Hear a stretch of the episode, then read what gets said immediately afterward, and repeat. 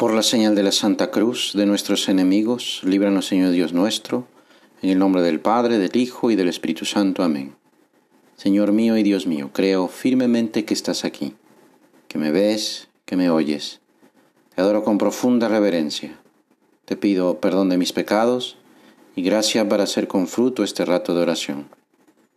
Madre mía Inmaculada, San José mi Padre y Señor, Ángel de mi guarda, interceded por mí. En el Evangelio leemos el reproche cariñoso de Jesús a Marta, que estaba muy ocupada con los muchos quehaceres del servicio y se quejaba porque su hermana María estaba sentada a los pies del Señor escuchando su palabra. Marta, Marta, tú te preocupas y te turbas por muchas cosas, mas una sola cosa es necesaria. Lo único necesario es la santidad.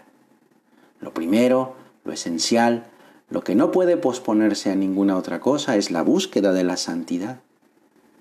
Si Dios nos pide que seamos santos, es que es posible serlo. Dios no pide imposibles. La búsqueda de la santidad es una cuestión personal, solo en el sentido de que nadie puede sustituir a la persona en su encuentro con Jesús. No todos pueden llegar a ser ricos, sabios, famosos.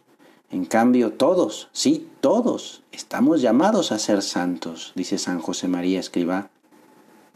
La santidad, la verdad es que está a nuestro alcance.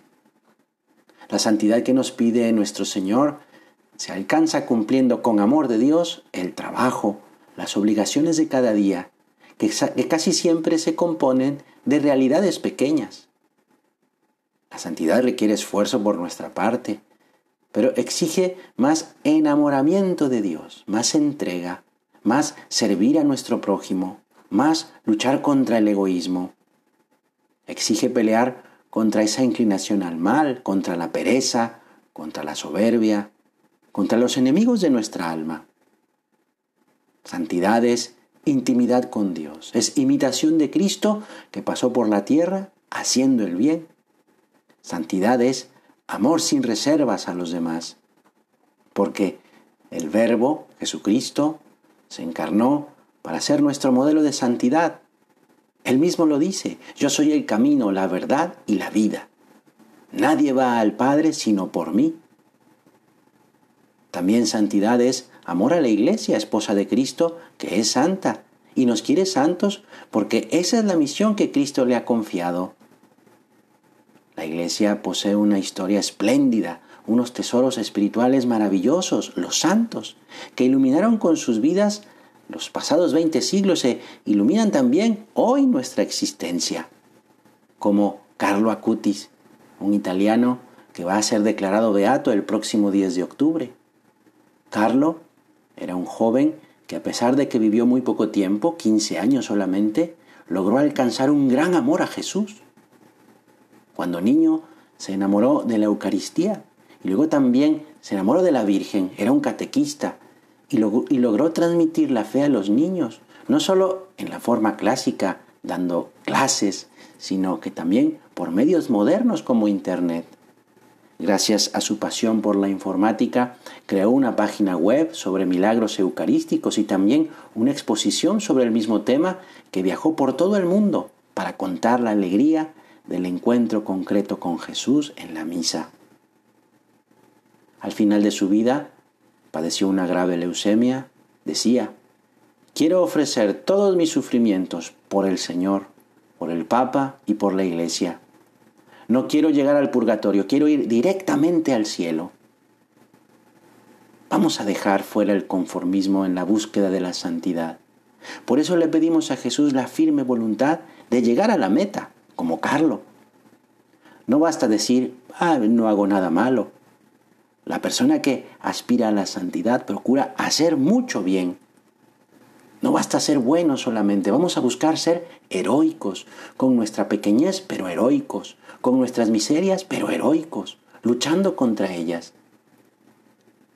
Esta es una verdad muy clara, mira, que nunca hemos de olvidar. No basta una fidelidad cualquiera, Dios espera de nosotros que seamos muy fieles. ¿Dificultades? Sí, las hay, Pero también hay gracia de Dios. No olvidemos las palabras de la Biblia que dice, donde abundó el pecado, sobreabundó la gracia. ¿Cómo se consigue la santidad? En primer lugar, hay que quererla. No un querer aparente, un yo quisiera, un me gustaría.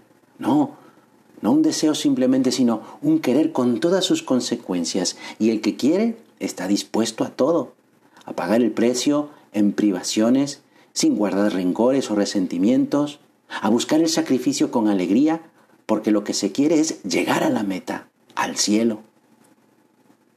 Este, este ideal de perfección, la santidad, no ha de ser malentendido como si se tratase de una especie de vida extraordinaria practicada solamente por algunos genios de la santidad. Los caminos de la santidad son personales, múltiples y adecuados a la vida de cada uno. Nos aconseja San José María.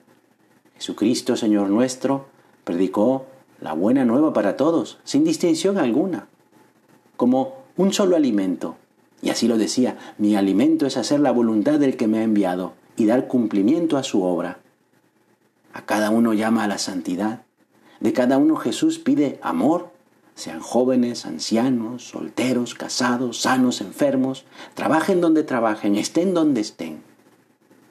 Y hay un solo modo de crecer en la familiaridad y en la confianza con Dios, tratarle en la oración, hablar con Él, manifestarle de corazón a corazón nuestro afecto, nuestro cariño.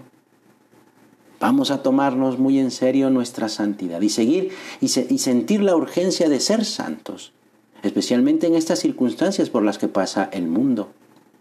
El mundo lo transformaremos si buscamos la santidad, si estamos bien unidos al Señor. Vamos a acudir a nuestra Madre Santísima para que nos lleve por caminos de santidad, para que nos acerque a su Hijo Jesucristo. Que así sea. Te doy gracias, Dios mío, por los buenos propósitos, afectos e inspiraciones que me has comunicado en este rato de oración. Te pido ayuda para ponerlos por obra.